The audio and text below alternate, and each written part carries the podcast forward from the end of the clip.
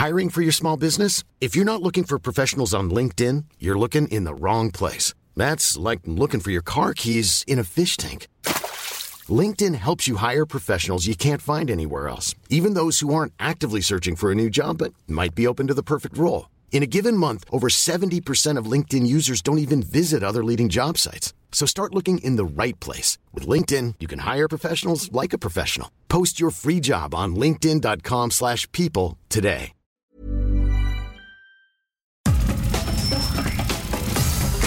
Nada más por convivir. Política, cultura y ocio. Con Juan Ignacio Zavala y Julio Patán. Aquí iniciamos.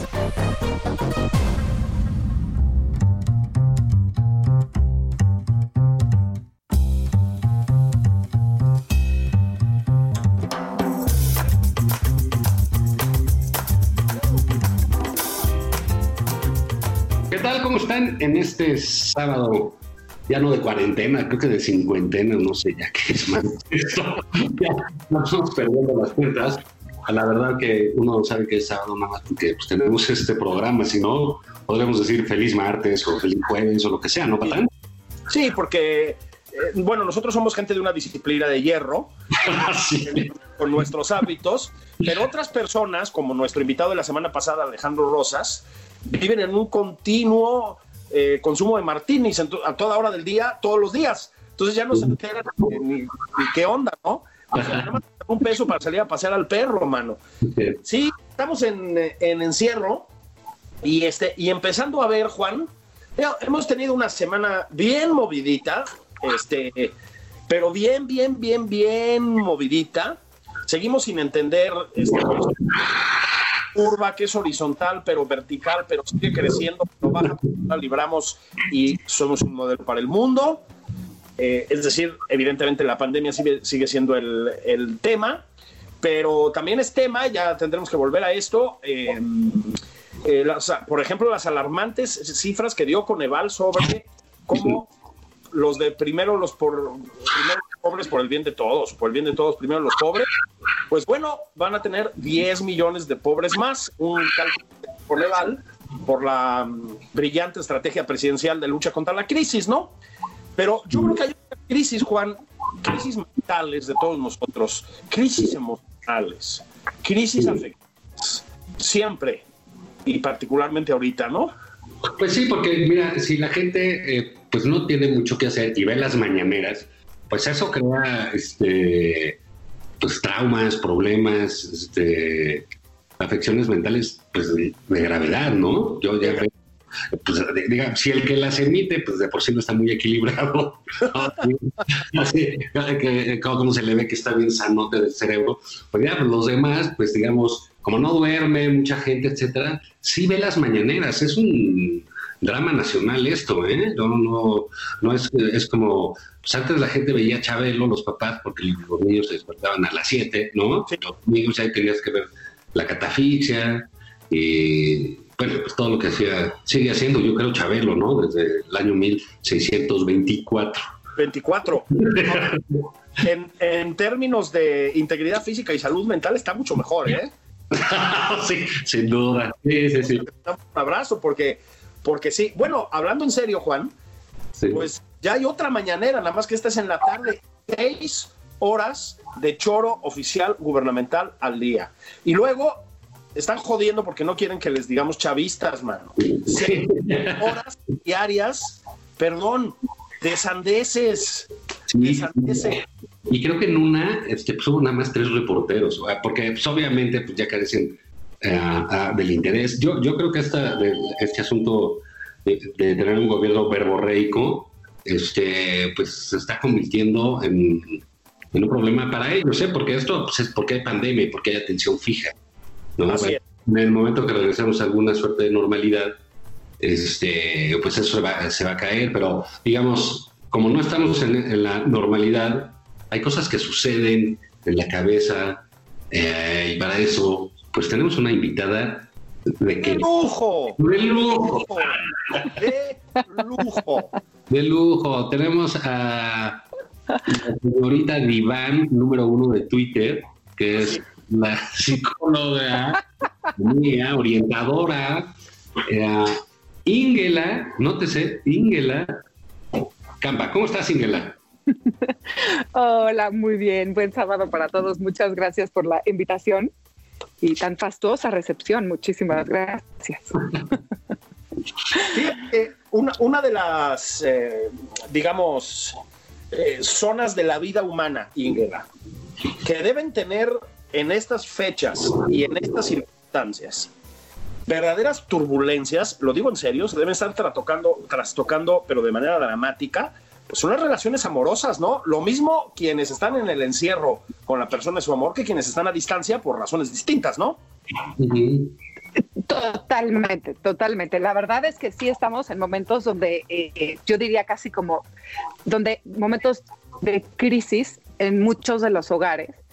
En algunos, digamos, que son como conductas y relaciones que ya estaban, pero gracias a la rutina, ¿no? Sales y depositas tu, neuro, tu neurosis fuera. Y ahora resulta que no, o sea, no, le puedes dedicar a nadie el enojo, tu irritabilidad, y solo tienes una persona enfrente o tu familia, ¿no? Tres, cuatro. Y entonces las relaciones se están pensando muchísimo, al grado que de repente uno puede escuchar cosas como, hemos marcado horas del día para estar en diferentes partes de la casa y no encontrarnos. Entonces, pues te das cuenta cómo si tienes que llegar a poner un límite de esa manera es que las cosas están al límite, ¿no? Y en ese sentido, las redes sociales vienen a ser una especie de escapatoria trampa de ese, de ese mundo que se está viviendo, ¿no? De este universo. Por ejemplo, no sé si ustedes llegaron a ver esta noticia. Salió en, a principios de mayo en la jornada, pero las redes sociales han aumentado casi en un 50% su uso en México, ¿no? Este es un estudio de Dicen. Eh, entonces les da una idea cómo justamente están siendo, no estamos hablando del Internet nada más, ¿no? Este, no estamos hablando de Zoom, sino de las redes sociales. Entonces te da una idea de cómo son estas ventanas a una otra posible realidad de la que se vive pues en las casas, ¿no? Con esa persona que ves todos los días. Y eso que en México tenemos un encierro mucho menos restrictivo que en otras partes del mundo. Claro, la situación en España o en Italia, ¿tú, ¿tú te imaginas? O sea, peleándote por ver quién puede sacar tres minutos al perro en Badajoz, ¿no? En un departamento de esos de, en serio, esos departamentos, pues en general pequeños, ¿no? Que tiene la gente, sobre todo en esos países, y además con el tono de voz de los españoles. Tiene que ser una verdadera pesadilla. Aquí sí puedes salir si quieres, ¿no? Sí, sí, aquí no te tienes que pelear por quién pasea el perro o la historia que llegamos a ver, ¿no? De la persona que había disfrazado a un gato y que la habían detenido porque era un gato disfrazado de perro, como si lo hubiera sacado a pasear, ¿no? Como que es al absurdo, que bueno, te dice de la urgencia de salir de ese espacio confinado. Que además, fíjense, aquí las redes, que es vale la pena introducirla, que puede ser efectivamente una ventana. Por ejemplo, nosotros pues vamos a ser muy este, escuchados en redes posteriormente, ¿no? Después del radio esto podrá pasar a redes. Entonces las redes efectivamente sí te abren un espacio a una conversación, pero también a un mundo de fantasía que enrarece más el lugar en el que estás. Por ejemplo, vamos a hablar del esto que no sé si han escuchado este término, de la microinfidelidad o el microcheating. A ver, ¿no? Bueno. Es, y son. Cuéntanos. ¿Qué tal? ¿Verdad? Yo sé, captó su atención. Bueno, son todos estos mensajes.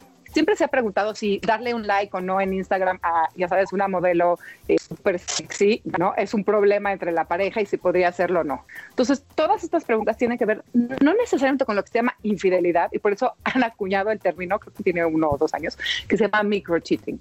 Y entonces es imaginar que hay alguien ahí afuera, que es simpático, que nos recibe en todo nuestro ser maravilloso que somos, que no somos ningunos neuróticos, por supuesto, este, y que podemos relacionarnos de una manera como si fuera más pura, ¿no? Sin estar confinados en un espacio pequeñito. Entonces, estas relaciones empiezan con un mensaje amable, este, dar fotos bien peculiares, ¿no? Porque podría estar tomando Coca-Cola, pero resulta que la foto a la que se le dio like fue en un super bikini o en un traje de baño en la playa, ¿no? Para hombres y mujeres también, ¿no? Este, entonces, estos que son micro, micro infidelidades empiezan a generar eh, como dos problemas. El problema con la pareja, porque evidentemente está sucediendo en un espacio confinado, entonces la pareja no deja de enterarse lo que está haciendo el otro con sus redes sociales, ¿no? Y por otro lado, al que lo está haciendo pensando que allá, allá afuera el mundo está padrísimo, que su único problema es la persona con la que está. Claro. y entonces eso empieza a enrarecer ¿qué crees? La única persona con la que estás en el mundo, la única persona que quizá tendría cierto valor porque es en una cuarentena con la que estás, con la que elegiste, con la que te está aguantando y tú estás pensando allá afuera en que eh, todo es Cancún, ¿no? Eh, y está maravilloso. Y en cambio tú pues estás como en el chapopote de la Ciudad de México, por ejemplo, ¿no?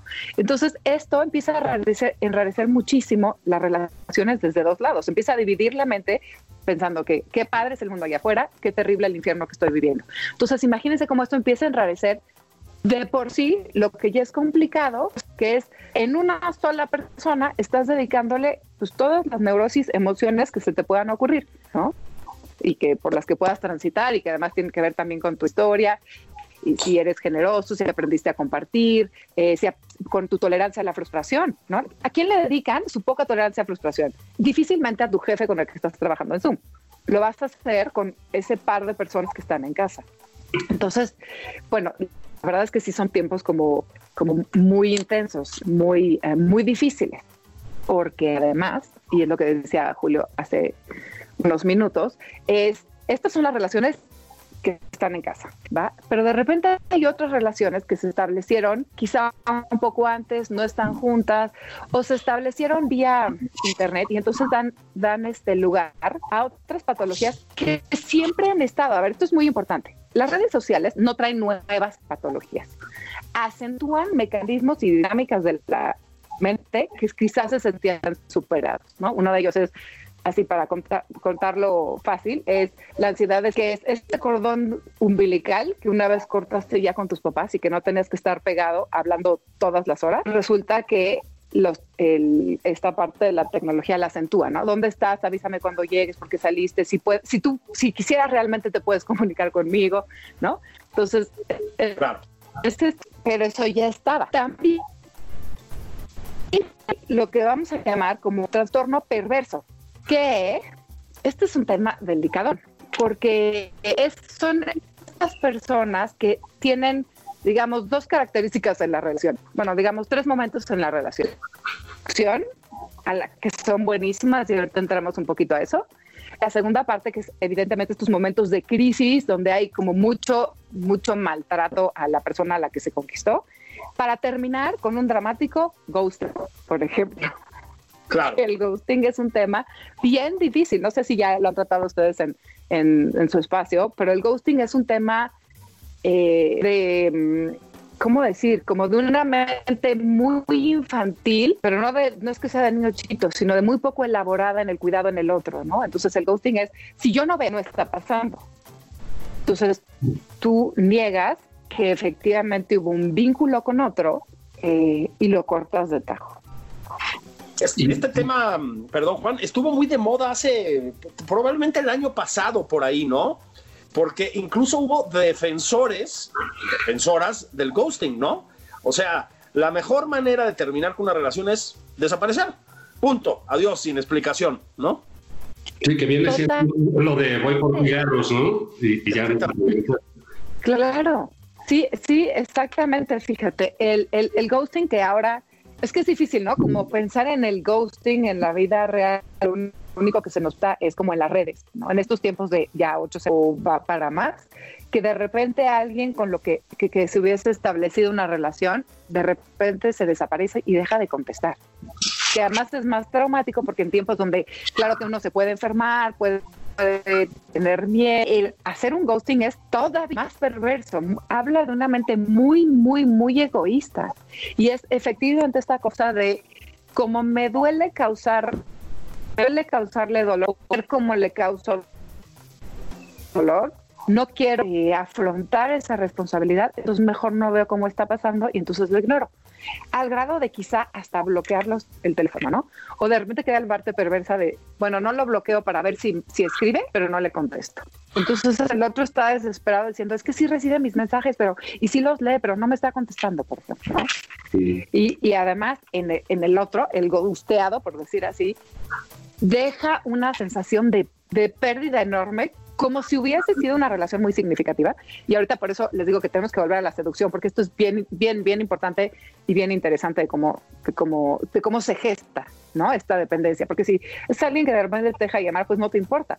Pero el tema es que hubo una seducción previa donde el otro buscó como colocarse como una parte fundamental en, eh, entonces el ghosting lo que hace al, por decirlo así, a la víctima, se escucha un poco exagerado, lo que le hace a la, a la víctima es quedarse preguntándose todo el tiempo qué hizo, ¿no?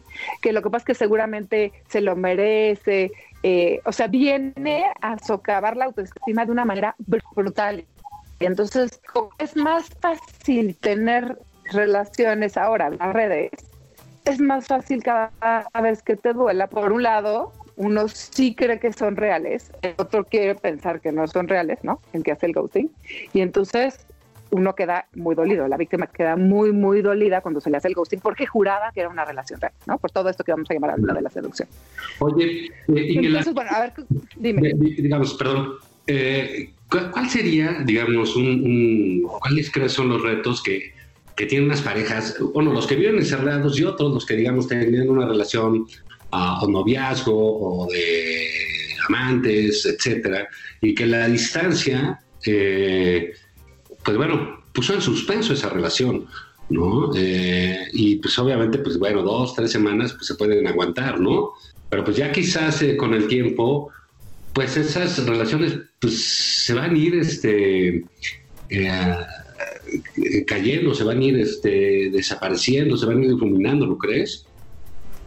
Bueno, no sé, es que aquí hay un tema bien interesante. Para los que, digamos, empezaron un poquito antes de la cuarentena, sí podemos decir que hay una cosa que pues, obviamente todo el mundo sabe, pero de la que mucho Lacan, por ejemplo, es que evidentemente eh, el deseo se mantiene más fuerte cuando está insatisfecho, ¿cierto? Entonces, si tú te quedaste con esta sensación de agujero, lo único que quieres es más. Yo te diría que el gran problema, quizá de estas parejas que se encontraron y cuyo deseo creció, es que cuando se encuentren se den cuenta que vean idealizado al otro, ¿no? Entonces, como que lo único que diría es, esa gran persona de la que conectaste y que estás separado ahorita, sigue siendo una persona, no hay que idealizar, no es la solución a la vida, porque realmente nadie es la solución a la vida, no, es, una cosa linda estar, en pareja, pero no es la solución a la vida. Eh, entonces, como, como no dejar que el brillo de la eh, vuelva una, una, una, un encuentro muy destructivo, ¿no? porque la realidad pues nunca va a ser el ideal. Entonces, en ese sentido, yo creo que la mayoría de las relaciones se pueden construir por medio del deseo y entonces se pueden mantener con el tiempo y puede haber muchísima expectativa, ¿no? Sobre todo que no es como un ghosting, no es que se dejaron de hablar, sino que pueden mantenerse en contacto vía eh, muchas vías posibles, ¿no? Teléfono, redes, lo que sea. Bueno, la sexualidad a distancia que cada vez está como más de moda, digamos, ¿no? Bueno, también, por supuesto, están todos estos juegos a distancia que después, esto es muy fuerte, porque los juegos a distancia, si la pareja no es muy estable y se tiene toda la confianza, después genera mucha culpa, ¿sabes? En alguno de los dos que se expuso. ¿Por qué? Porque no sabe si la otra persona va a ser respetuosa y quizá borrarlos o los guarda para su recreación personal, digamos, pero después los puede utilizar para otra cosa. Entonces aquí efectivamente el deseo puede hacer que se cruce esta brecha para hacer el sexting o este, mandar fotos o lo que sea, y después puede generar culpa. Entonces ahí es como un, balance delicado, porque si no tenías una relación muy establecida, quizás no conoces al otro del todo. Y parte del enamoramiento, ¿saben cuál es? Es pensar que al otro lo conocemos perfecto y que es exactamente lo que estábamos buscando.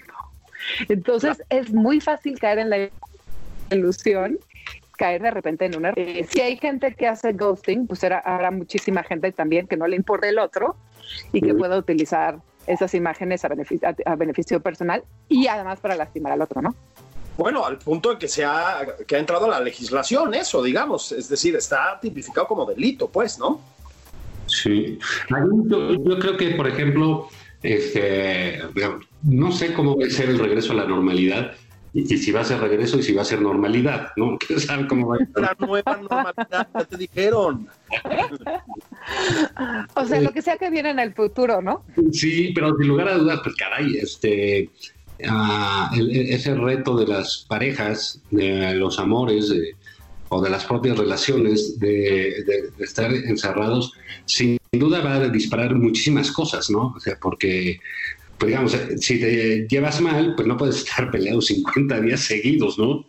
Porque no te puedes ir a ningún lado. Eh, entonces, eh, quizás haya un, tú avisoras, un, un cambio ahí, o si todos estos, por ejemplo, juegos sexuales a distancia, eh, van a buscar la forma de concretarse, en fin, este, como que esta realidad digital, este, cibernética, pues está cambiando eh, mucho, si va a cambiar los trabajos, si van a cambiar las maneras de, relacionarse, ¿qué irá a pasar con las parejas, no? Este, sí, bueno, independientemente de cómo quede el mundo al final, ¿no? Este, cómo sea esta organización entre el corto y el largo plazo, te puedo decir que es muy probable que a la salida haya como un momento muy maniático maniático, así, muy maníaco, muy, muy exaltado, todos vamos a querer salir. Y entonces tener todos estos encuentros que no se tuvieron de manera quizá hasta medio compulsiva. Y o por ejemplo los que estaban en esta olla de presión donde como, como decías, no se hablan ya, no pueden estar peleados 50 días, o sí, y se pueden estar peleados 100 días, porque igual ya estaban peleados toda la vida, pero ahora se notó más, por supuesto, y salir y decir, es que ahora sí ya nos separamos o estamos esperando esto para ya divorciarnos. Y yo, la verdad, ahí sí tengo un consejo. Claro que los consejos siempre están para que los ignoren, pero no importa, hay que decirlo de cualquier manera. Em, hay que tener mucho cuidado con las decisiones drásticas en este momento y poquito después, ¿no? Cuando uno salga. Porque lo que uno siente, pues hay que desconfiar, porque puede estar desplazado puede estar exacerbado por muchas otras condiciones. Podrían estar dirigidas a no sé, a la política, al trabajo, y entonces solo las dirigiste a la pareja, ¿no? Entonces, tomar decisiones en este momento, pensar que cuando salga voy a tomar como esta decisión drástica, es muy riesgoso. Es muy riesgoso porque realmente eh, no sabes bien qué estás sintiendo. Lo que sientes, a lo mejor, es más, lo sabes, pero no necesariamente es verdadero. Y la parte igual a la salida, esta cosa de ahora sí voy a aprovechar, también cuidarla porque otra vez vas a estar como súper exaltado con la sensación de ahora sí se puede todo, esta restricción que tenía de ver personas, este, pues ahora sí voy a poder ver a las 15 personas con las que estaba chateando, ¿no? Porque a lo mejor, exacto, no, no, o sea, hay, hay una cosa muy poliamorosa, digamos, ¿no? También cuando en estos momentos de las redes, o sea, no es, hay algunos que se lo dedican solo a una persona, pero la mayoría están prendiendo, pues las velitas encendidas, ¿no? Entonces van a querer salir. el caso de, de, John eh, eh, y Hermia Heréndira, ¿no, Julio? Eso, exacto. El bálsamo y la dulce guerrera, la valiente. Este. Hay historias de amor muy bellas, pero cuando eso no sucede y son varias velitas, pues entonces saldrán a buscar todas esas velitas que están, según ellos o ellas, esperándolos, ¿no? No, no le digas eso a la gente porque se me van a empezar a entusiasmar con que van a estar libres esos dos tórtolos después de, la encerrona, ¿no? ¿Quién, quién a dos personas tan simpáticas además, ¿no? Y bien cachonda. Uy, o sea, son la, pareja romántica de moda, chingado.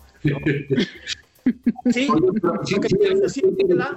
qué, interesante es, eh, digamos, todo este encierro, lo que va a arrojar ¿no? en el mundo eh, eh, sobre estudios de, conducta, ¿no? de cómo somos en la jaula, literal, ¿no? enjaulados.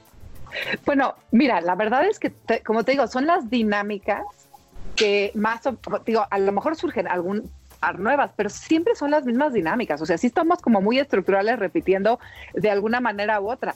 Lo que sí es muy interesante es que genera conciencia en la persona que vive esas dinámicas.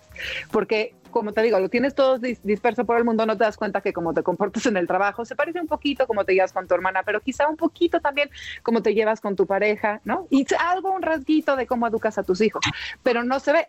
Cuando estás confinado, me parece que las personas adquirimos muchísima conciencia de todas esas dinámicas. Entonces yo creo que va a ser muy interesante adquirir conciencia y vas a tener dos alternativas.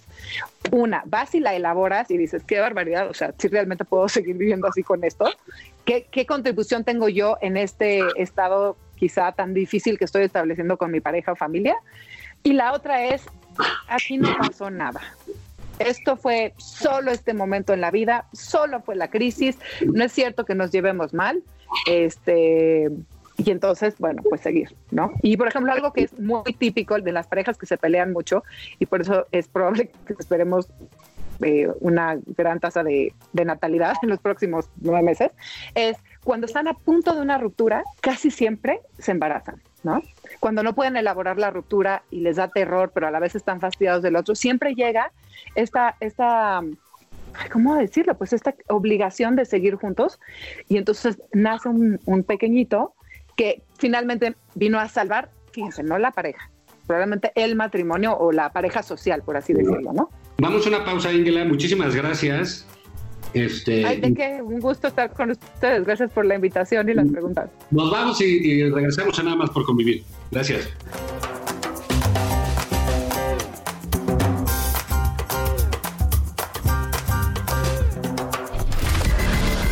Sigue a Juan Ignacio Zavala en Twitter. Arroba Juan y Zavala. Esto es Nada más por convivir. Una plática fuera de estereotipos. Con Juan Ignacio Zavala y Julio Patán.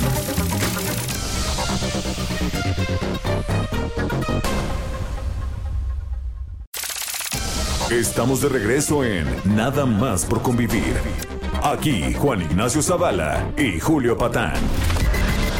Sigue a Julio Patán en Twitter. Arroba Julio Patán 09.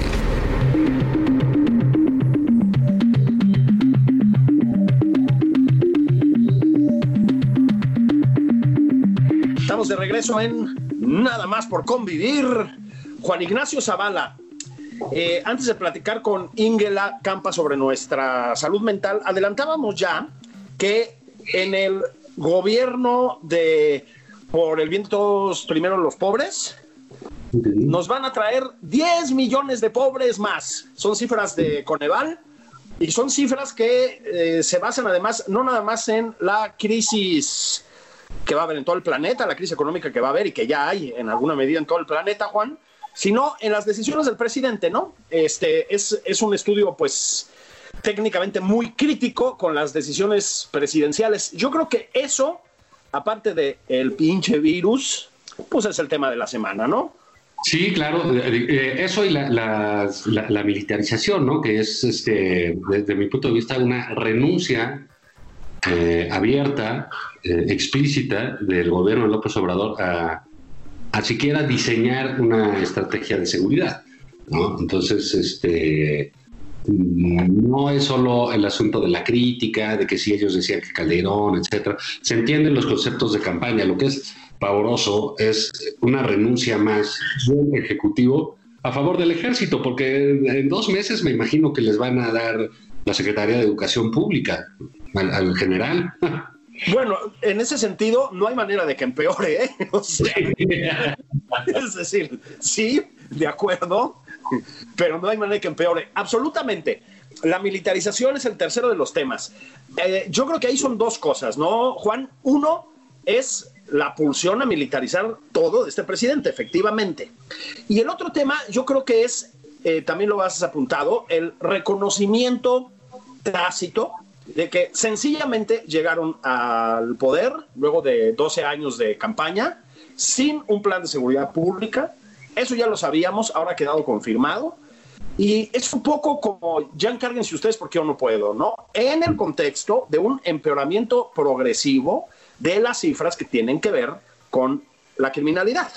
Sí, sí, sí, sí. sí. Está, digamos, eh, yo creo que cada semana nos acercamos eh, eh, con cierta certeza al fracaso de los grandes programas de este gobierno. ¿No lo crees así, nuestro estimado invitado Rafael Pérez Gay? ¿Cómo les va? ¿Cómo están Juan y Julio? Eh, eh, bueno, desde luego, la, eh, el, fracaso rotundo de siquiera un diseño, dices y dices bien, de, de bueno, de, guerra contra la inseguridad. Uno, dos, tanta, tanta vuelta, tanta cosa con la Guardia Nacional, tantas ires y venires para que al final tengamos al ejército en las, eh, en, las calles.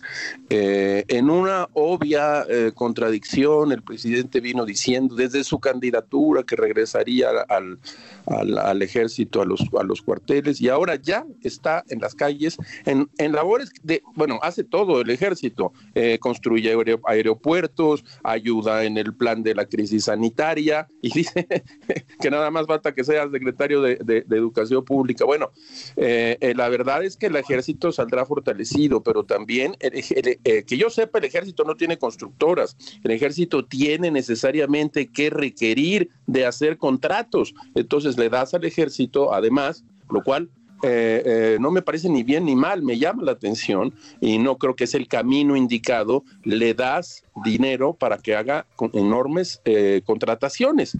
Entonces, no solo es una no solo es una contradicción, sino es algo que con el tiempo veremos que traerá consecuencias. La primera de ellas es eh, un fortalecimiento político de un ejército que había sido un ejército civilista, que había sido un ejército eh, solidario y que hoy está en otra en otra posición. Eso es, eso es lo que yo no, no, no sé cómo lo vean ustedes. Sí, y además eh, hay momentos, a ver, yo tiendo a evitar las paranoias del tipo estamos en Venezuela del Norte y las sigo evitando, o sea, yo, me parece que el escenario es, otro, ¿no? Pero, híjole, hemos tenido unas semanas, Juan, Rafa, que, que dices, chale, ¿no? Es decir, está ese intento técnicamente de apoderarse de la Cámara de Diputados por parte del presidente. A, propósito, volvió a aparecer una oposición por una vez. Los moneros de la jornada deben estar desesperados porque no pueden hacer otra vez chistes sobre la oposición, no sé qué van a hacer, ¿no?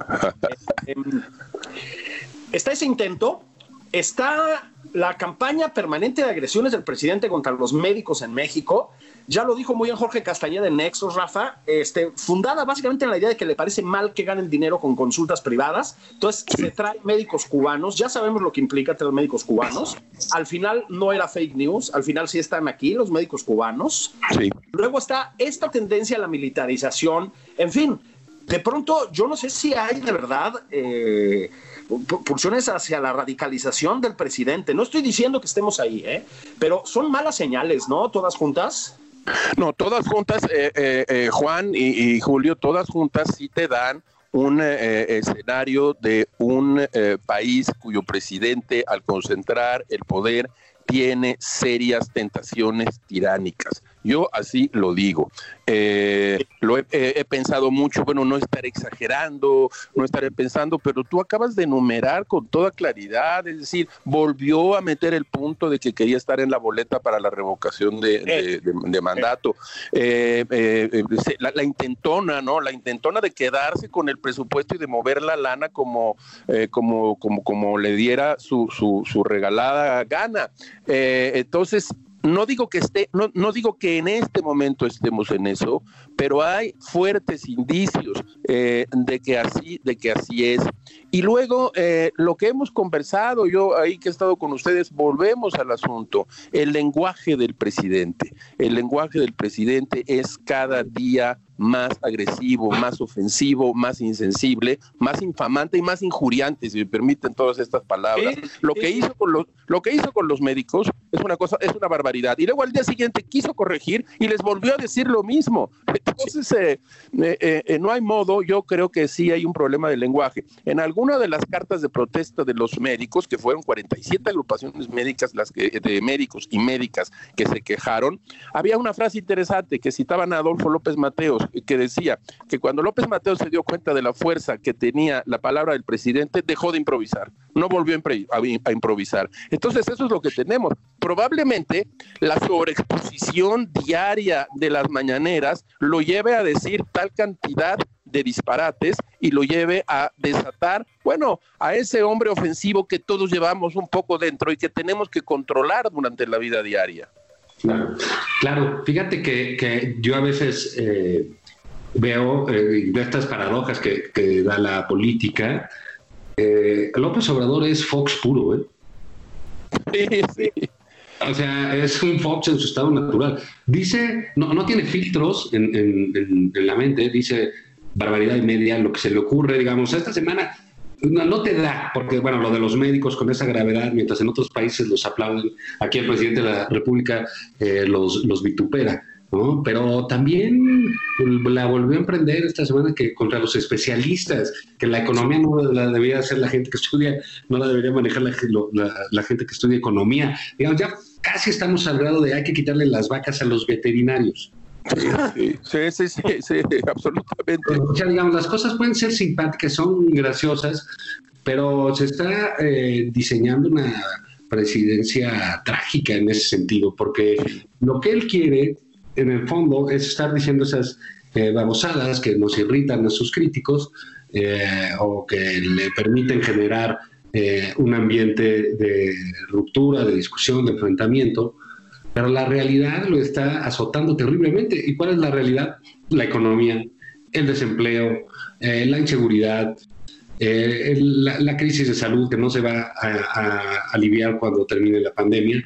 Y eso es de lo que él está huyendo en sus mañaneras. Sí, completamente. Huye, ese es una fuga, es una fuga hacia, hacia adelante porque lo que no vamos a negar es que es eh, que el presidente es un animal político de un olfato realmente muy notable, para eso es una es una fiera y él huye, huye. ¿Por qué? Tengo yo tengo la impresión de que el proyecto del sexenio de López Obrador terminó, definitivamente terminó, es decir, quiere, eh, y es, hay, una especie de ofuscación en sus principales proyectos, en Entre Maya, en Dos Bocas, en de seguir repartiendo eh, dinero. Bueno, eso se terminó y no quiere mover un peso de esos proyectos para, para la crisis sanitaria que tenemos y para la crisis económica que ya van caminando juntas. Eh, yo creo, nosotros, bueno, ustedes son más jóvenes, pero yo sí he vivido varias crisis, desde, recuerdo la del 82, cuando yo ya trabajaba, la de López Portillo, luego la de, la de, la Madrid, luego, bueno, después de la burbuja salinista, eh, recuerdo la, crisis terrible del 95 con Cedillo. Bueno, les digo una cosa, no creo, eh, sin tener conocimientos económicos, que vaya a ser una crisis similar, es decir, no creo que tengamos un efecto súper inflacionario, pero va a ser algo peor, va a ser una crisis del desempleo y en una de esas una crisis del hambre, porque lo que va a pasar es que, vamos, ya lo dijo, lo dijiste, no sé si tú, Juan o Julio, 10 millones más de pobres en este país, eso es lo que dice el Coneval. Mira, te voy a dar otra cifra, Rafa. Este se perdió en un poquito menos de un mes 700 y pico mil empleos en México. Es, un escándalo. o sea, estamos en menos 500. Para que te des una idea, el, año pasado fueron 350 mil los que se crearon. Es decir, ya es una tragedia terrible. Pero aquí voy a usar la misma claridad que usa Rafael. A mí me parece que hay algo desalmado en esta reacción presidencial. Uso esa palabra. ¿eh? Esa indiferencia ante el sufrimiento de tantas personas, híjole, es brutal, ¿no?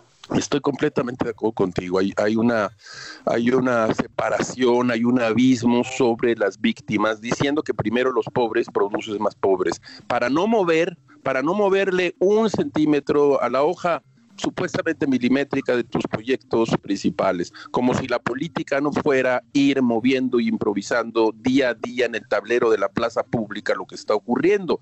No solo la presidencia, la política misma, ustedes lo saben muy bien. Bueno, ¿qué vamos a hacer ante esta crisis sanitaria? Nada más vamos a, a, malcontar los muertos, porque hay una gran polémica acerca de eh, las tragedias, las muertes eh, eh, y los enfermos que hay. No solo en México, por cierto, en todo el mundo, en todo el mundo lo hay. Ah. Pero hay una, hay una insensibilidad, una insensibilidad que toca pues, esa palabra. Este, pues, es una cosa desalmada, es una cosa, es una falta de solidaridad con, con tu propia, con tu propia gente. Y volvemos al punto del lenguaje. Las, podemos dedicarnos un, un, momento nada más a otra de, las, de los puntos que anunció Juan, es decir, otra vez la agresión a la prensa, la agresión a los medios de comunicación, con, eh, eh, con, con, palabras que son muy peligrosas, porque al ir bajando sobre toda su base social, va creando un ambiente turbio, va creando un ambiente de agresividad, para no hablar ya de los casos de Notimex y San Juana.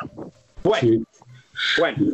Eh, mira, yo creo, tú decías que, que tiene un olfato político bárbaro el presidente, Rafa. Eh, yo creo que sí, yo creo que lo mostró reiteradamente. Sin embargo, hay que decir que eh, la presidencia catapulta muchas cosas, pero atrofia otras. Tienes razón. Y, creo que la, muchos presidentes, no es exclusivo el caso de López Obrador, pierden eh, ese olfato, ese feeling, porque están metidos en otra serie de circunstancias. Aunque lo quiera o no, eh, López Obrador, pues él toma muchas decisiones todos los días.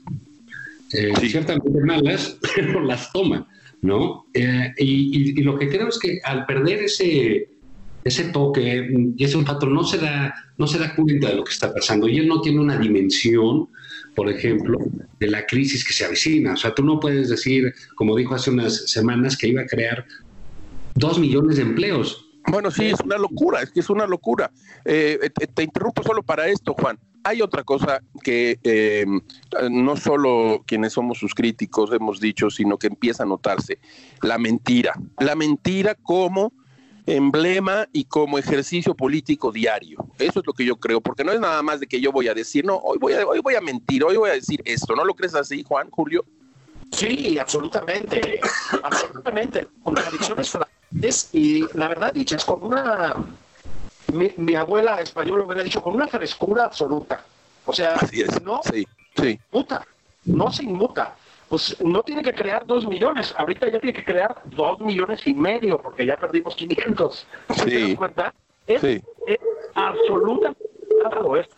Ahora, yo me pregunto de verdad, ¿hasta qué punto, y se los pregunto a ustedes, porque de veras no me sé pronunciar, ¿hasta qué punto, eh, digamos, eh, eh, desapego respecto a la realidad, distancia respecto a la realidad, incapacidad de comprensión del mundo, ¿no? Este, y de lo que viene y hasta qué punto es un, eh, un programa de fabricación de pobres. Hay mucha gente que sostendría esto, ¿no? Que es populismo en sentido más riguroso, es decir, fabricación de pobres, creación de pobres. Yo de veras no lo sé. ¿Ustedes cómo lo ven? Mira, yo te digo algo que em, eh, esto que tú te estás preguntando, yo también me lo pregunto. Es decir, esa, esa fabricación de pobres. Es, decir, eh, eh, me parece que, que, hay, en, digamos, como una caracterología psíquica que consiste en hay que empobrecernos todos porque eso nos hará mejores el, el, el, el, asunto el, asunto chusco y, de, y, de, risa loca de los zapatos y de, de, que nada más hay que tener un par de zapatos y nada más eh, eh, un coche que nos traslade, nos revela la relación que el presidente ha tenido siempre con el dinero. Para él el dinero es un sinónimo de maldad. De modo que si nos empobrecemos todos, seremos mejores. Esa es una de las hipótesis que yo, que yo tengo de, de momento, eh, porque nunca, en, en, no recuerdo un discurso, corríjanme, en donde él diga, queremos, queremos prosperidad, queremos dinero, queremos consumo, queremos que la gente viva mejor. Utiliza la palabra bienestar como equivalente de pobreza. De, de, una pobreza franciscana. Eh, lo de los zapatos y todo eso oscilaba la verdad entre una carta de racionamiento de Fidel Castro y San Martín de Porres, digo, francamente. Sí, y, y este eh, lo que yo siento de todo eso de la austeridad que dijo, que el par de zapatos y los pantalones y la camisa y no tener coche y etcétera, creo que es su real programa económico, ¿eh? Bueno, sí, sí, sí, sí, tienes razón. Eh, en ese sentido, la intuición de Julio es, este, es correcta. Eh, una fábrica de pobres, empobrecernos. ¿Por qué? Porque seremos mejores si somos más pobres. Este, en el fondo. vamos a depender del gobierno. Sí, claro un gobierno muy fuerte que nos dé dinero, que nos dé un poquito de dinero, a, bueno, a unos más y a otros menos, y este y algo muy, algo muy importante que, que creo que está eh, alrededor de todo esto que estamos conversando, el desprecio por el conocimiento y por la ilustración, y, y, y, el impulso del oscurantismo y de la improvisación práctica, ¿no? Eh, eh, siempre está, en todo momento está presente esto, y eso es una de las cosas, creo, más peligrosas que hay, porque sí estamos abriendo la puerta a una especie de oscurantismo muy, muy, muy, que yo no había visto en otro presidente mexicano desde hace mucho tiempo. Y miren que hemos tenido de todos los colores y sabores, ni siquiera con Fox, eh, Juan, porque Fox tenía, eh, eh, Fox tuvo, corrígeme, una, una ventaja. Él puso un secretario de Economía, que era el señor, que se llamaba Díaz, y, este, y dijo, hágale como quiera. Y luego él se dedicó a decir cosas, pero no, Aquí el presidente es el secretario de Hacienda, el secretario de Educación, es, el presidente lo es y quiere que lo sea todo. Y ese es uno de los peligros porque él desprecia el conocimiento. Y, y, tenía un, legislativo en contra. Así es, exactamente. el observador no solo es el secretario de Hacienda, de Educación, el contador, el del SAT, etcétera, también es el poder legislativo, o eso ha intentado. Bueno, la, intentona, la intentona de reunir dos poderes en uno es una intentona tiránica, en, te lo dice cualquier manual, cualquier libro que hayas, eh, que, puedan ustedes abrir. Si tú quitas la división de poderes, estás dañando o quieres dañar seriamente a la democracia de un país. Eso, eso, eso no tiene vuelta de hoja, ¿no? No, no estamos descubriendo el hilo negro. Ahora, vamos a tratar de ponernos ligerísimamente optimistas. Estaba matizando ahorita Juan, ¿no? Ha hecho muchas intentonas, muchas le han salido, pero también hay que decir que hay varias que no. Es decir, sí lo frenaron en este connato, incluso le brincó Porfirio Muñoz Ledo. A mí me parece que, eh, pues también hay que hacerle un reconocimiento a don Porfirio. ¿eh? Este, es una, no me parece una mala manera de terminar una carrera política, digamos, no. tenga, ¿no?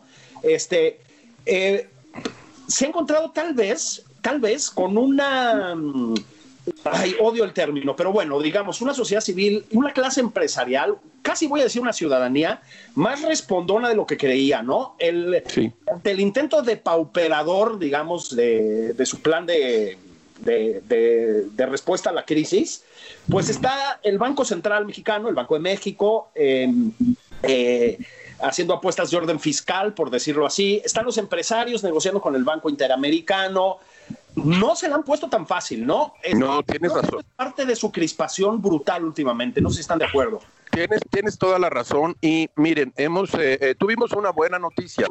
El, el, el, el, eh, tumbar la ley Bonilla es una buena noticia para todos porque habla de una Suprema Corte que en este momento se comportó de un modo sensato, apegado a derecho y a la ley y a la constitución. Y eso está muy bien, porque muchos vieron, muchos leyeron, yo un poco también, como eh, un principio de decir, si él, si, Bonilla puede ir de, ir de dos a cinco años, cuando fue votado para dos, bueno, pues eh, probablemente el presidente de la República en algún momento quiera también alargar su mandato. Eh, y, es, una buena noticia de esta semana, hay que decirlo, y hay que hacerle ese reconocimiento a la, Suprema Corte de Justicia, porque una vez más, la división de poderes es fundamental. Y, otra cosa, de, hablando de división que es fundamental, pues es lo que está pasando alrededor de la fanaticada López Obradorista, que se están dando con todo, ¿no? Ah, sí, sí, sí. John Ackerman contra Genaro Lozano, Martí Batzili de Acacho, la, esta dama del buen decir que es San Juana Martínez contra Puta, o sea, cuando no se pelean, ahora sí que con nosotros, se pelean entre ellos. Sí, sí, claro. Se están dando con todo porque, bueno, pues porque como suele suceder en todos los gobiernos, hay una lucha interna de poder y, tengo la impresión de que al presidente de la República, como a otros presidentes, no le parece mal que se den unos con otros mientras él va midiendo y al final tomando una decisión, porque eh, sigo teniendo eh, pues la impresión, no puedo tener la certeza, pero sí la impresión de que el presidente decide sobre casi cada una de las cosas, ya no digo importantes, también las que no son importantes. Entonces están dando con todo. Creo, tengo la impresión, pero aquí se me mezcla el deseo con, con el eh, con pues entonces con el análisis de que muy de que muy probablemente en 21 Morena va a decrecer muy muy muy fuertemente y eso va a convenir a la, a la germinal democracia mexicana y a la centralización del poder del presidente. Eso es lo que yo creo. Este, estoy haciendo futurología y falta mucho, pero para cómo vamos, eh, ya hay encuestas que dan el acuerdo del el acuerdo presidencial por debajo del 50%. Ya eh, eh, encuestadores serios además, ¿eh? Y, y falta y falta algún tiempo, claro, ni modo, le tocó la pandemia, le tocaron las tragedias y le tocó su ofuscación y su necedad ante los proyectos que quiere echar adelante. Fíjate que aquí una en todos los grupos políticos hay pleitos, en todos los gabinetes, este, pleitos, o sea, el poder eh, da pleitos. A mí lo que me llama la atención de estos pleitos de Morena es que son pleitos de secta, ¿sabes? O sea, ah, sí, claro. Eh, las acusaciones este, son de traición, o sea, se dicen traidores. Sí. Eso es, una cosa. traición, sí, sí, sí, traición. Eh, son, digamos, em, ataques que tienen que ver con, tu, con la graduación del purismo ideológico. Es decir, el, eh, doctor, doctor Ackerman, ¿sí? De lo que acusa, y lleva tiempo con estas peleas, ¿no? A gente como Genaro o como Hernán Gómez, ese que no son lo suficientemente íntegros, puros, radicales, ¿sí me explico? Sí, sí. Esto también es típico, es, es, casi, es casi bolchevique esto, ¿no? Es decir, eh, los sí, voy a usar el término, los tontos útiles que ayudaron a catapultar al tirano, ¿no? Este, aquí tienen su, su reflejo en la gente como de democracia deliberada, que pensaban que iba a estar ondeando la bandera de la diversidad sexual en el Zócalo y todo iban a ser bicicletas y, y quinoa producida por las comunidades, ¿no? Pues están comiendo crudos los sectores chavistas demenciales. Así es. Como también sabíamos que iba a pasar, ¿no? Sí, claro, es, es, terrible eh, ver esa quiebra de ilusiones eh, que tiene que ver, por ejemplo, con el militarismo, ¿no? Como decíamos al principio, sí. con la entrega eh, a, a, los poderes fácticos de la manera más vergonzante eh, eh, que se pudo, eh, con este tacherismo que tiene de tratar a la burocracia desapareciéndola. En fin, como que se está tornando muy rápido en desilusión, ¿no que Rafa? Ya para... sí, sí, sí. La, desilusión de, muchas, de, yo tengo muchos conocidos y amigos que votaron por López Obrador y oigo y oigo que están no solo desilusionados, sino incluso molestos. Antes de irnos, déjenme decirles algo, algo importante. Hubo otra buena noticia extravagante, pero otra buena noticia. Le tumbaron sus contratos a, la, empresa del el hijo de Manuel Bartlett. Es decir, volviendo un poco a lo que dice Julio, tampoco es tan sencillo, tampoco es así de, que, de que vamos a hacer. Claro, el Seguro Social dijo que porque no cumplía con los eh, requerimientos, etcétera, pero como sea, le tumbaron los contratos después de que el observatorio en el que se ha convertido a la prensa y los medios de comunicación se le fueron encima. Eh, investigaciones bien hechas y, y bien denunciadas pueden tener consecuencias como esta, que me parece, que me parece buena, es la verdad. Pues nos vamos a despedir con una nota optimista. Estamos desatados, nos está cambiando el mundo. Estamos desatados, sí. Gracias, Rafa. Gracias por invitarme, estoy siempre con ustedes, les doy un abrazo. Gracias. Rafa. Gracias, Julio. Nos vemos el sábado que entra nada más por convivir. Nos oímos, pues. Eso, mero. Abrazos a todos.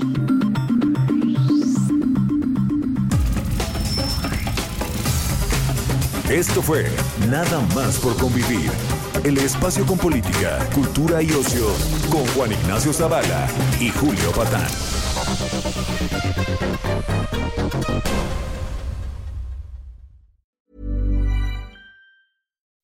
When you make decisions for your company, you look for the no-brainers. If you have a lot of mailing to do, stamps.com is the ultimate no-brainer. Use the Stamps.com mobile app to mail everything you need to keep your business running with up to 89% off USPS and UPS. Make the same no brainer decision as over 1 million other businesses with Stamps.com. Use code PROGRAM for a special offer. That's Stamps.com code PROGRAM.